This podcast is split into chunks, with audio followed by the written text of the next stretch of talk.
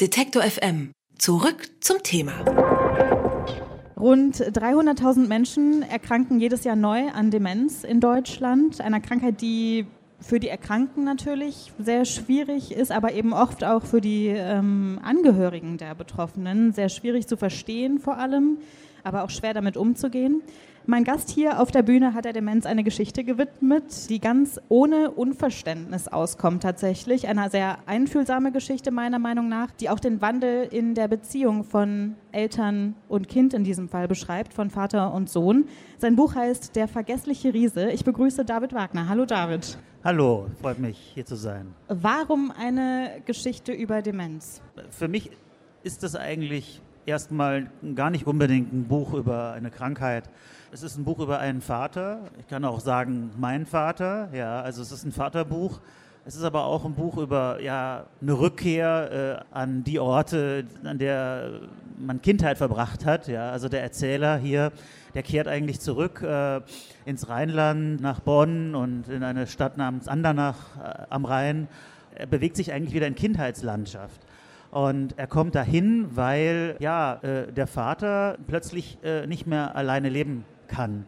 Der Vater ist zum zweiten Mal verwitwet, also ein bisschen tragisch. Und dann stellt sich heraus, dass er eigentlich alleine gar nicht mehr zurechtkommt. Ja.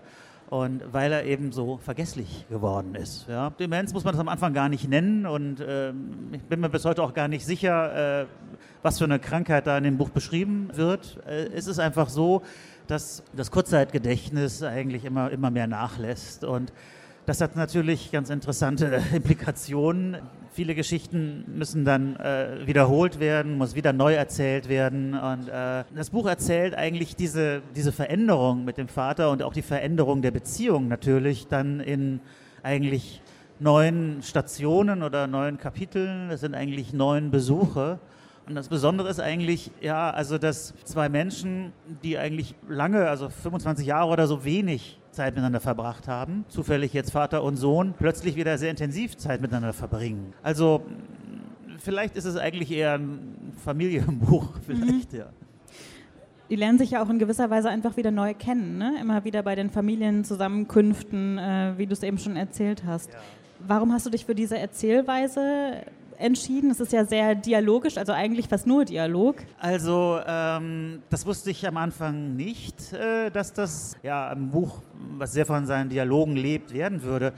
Eigentlich ist das so, ähm, also wer andere Bücher von mir kennt, der weiß, dass äh, da eigentlich bisher nicht so viel gesprochen wurde und wörtliche Rede. Also ich glaube, ich wusste gar nicht, wo das Zeichen ist auf der, Tastatur. Äh, ich war eigentlich, eigentlich immer jemand, der beschreibt, ja, und der, der äh, ja, schaut und beschreibt und, äh, und, und nacherzählt vielleicht, ja. Und man steht hier vor einem Stoff und man hat eine Geschichte und das möchte man erzählen. Und die Frage ist natürlich immer, wie, wie mache ich das eigentlich? Und es kam eigentlich sehr langsam irgendwann habe ich es gehört, habe ich, ich, ich hab immer gehört, ich dachte, ja, der Riese muss eigentlich sprechen, ja, und er, er muss äh, immer wieder diese Wiederholungen, äh, er muss sich immer wieder wiederholen und, und die beiden müssen zusammen sprechen und auch mit, mit den anderen Geschwistern, also es gibt ja noch, noch andere Schwestern auch noch, die eine nicht unbedeutende Rolle spielen. Also ich wollte eigentlich dann durch diese Stimmen eigentlich auch ja, so eine Musikalität in das Buch bringen, damit äh,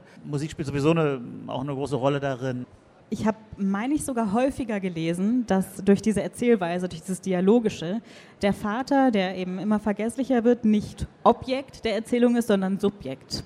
Würdest du das so unterschreiben?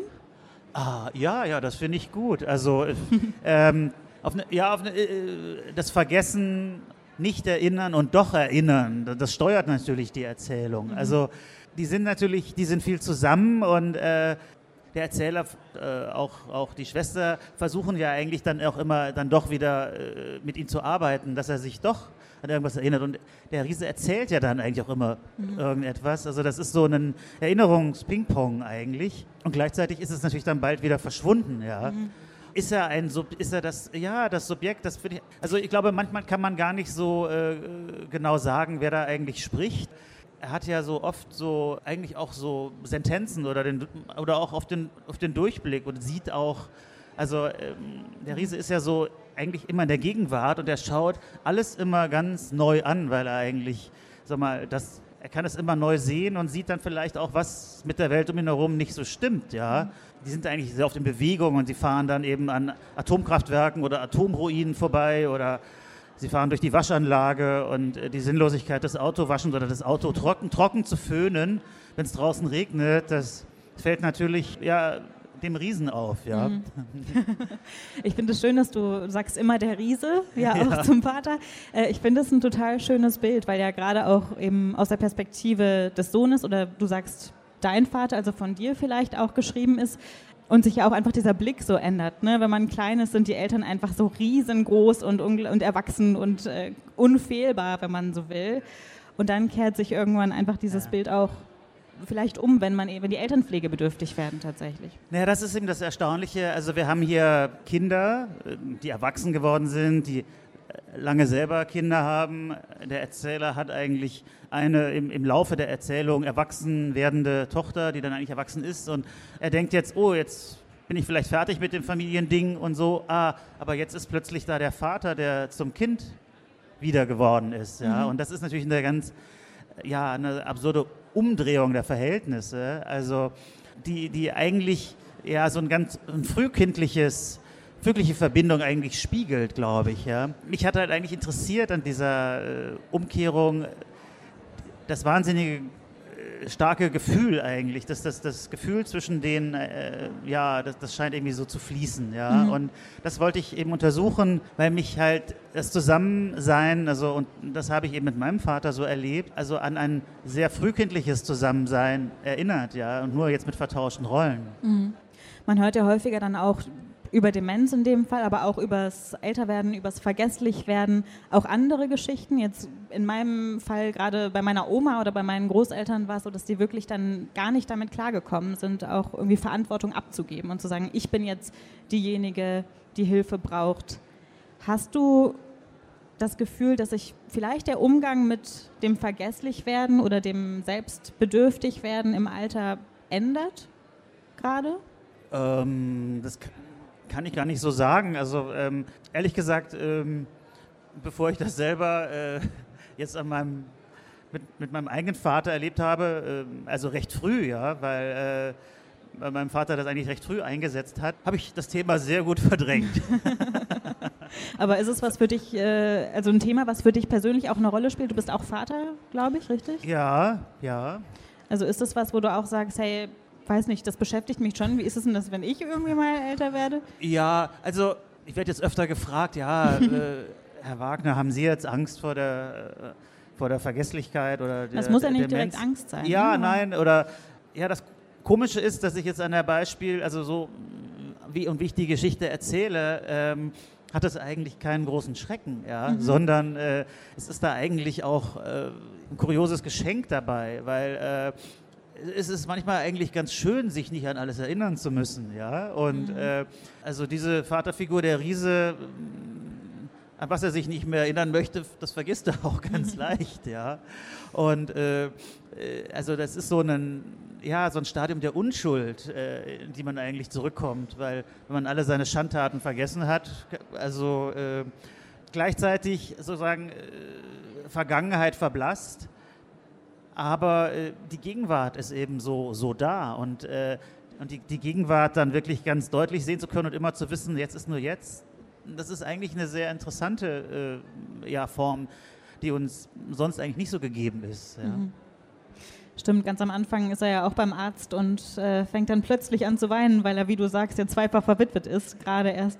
Ähm, aber es ist nur eine sehr kurze Sequenz. Ne? Und es ist ähm, ein interessanter Gedanke zu sagen, vielleicht will man sich ja auch gar nicht an alles erinnern das Stadium der Vergessenheit. Die Vergessenheit ist, äh, ich meine, man trinkt oder viele Leute trinken oder, oder nehmen andere Substanzen, um, um diesen, dieses Stadium zu erreichen. Ja, äh, ich sage natürlich jetzt nicht, dass das jetzt ein erstrebenswert ist unbedingt, nee. aber äh, es ist eigentlich gar nicht so, nicht, es muss nicht so erschreckend sein. Und, und auf der anderen Hand weiß ich natürlich, also ähm, ich erzähle natürlich eine sehr positive Geschichte des Vergessens und muss ja auch sagen, er ist ja auch ein, äh, also dieser, dieser Vater ist dann eigentlich, ja, der ist eigentlich ein sehr sympathischer äh, Typ. Also ich habe jetzt von mehreren äh, Leserinnen gehört, so, ja, also ich würde eigentlich gern mit diesem Vater ein bisschen abhängen, ja. Und das kann ich eigentlich nur sagen, dass das war eben so mein, mein Erleben mit, mit, mit der Neubegegnung mit meinem eigenen Vater, äh, dass das eben solche, solche Reize hatte, die ich mhm. gar nicht vorher gar nicht kannte oder irgendwie oder auch an so ein frühkindliches Zusammensein erinnert haben. Deshalb habe ich versucht, das, das abzubilden, ja. Ich glaube, das ist dir gelungen und ich finde, es trifft es gut, wenn du sagst, dass die Geschichte ohne Schrecken erzählt wird. Der vergessliche Riese ist erschienen bei Rowold, kostet 22 Euro. David, vielen Dank, dass du da warst und mit uns gesprochen hast. Danke für die Einladung. Alle Beiträge, Reportagen und Interviews können Sie jederzeit nachhören im Netz auf detektor.fm.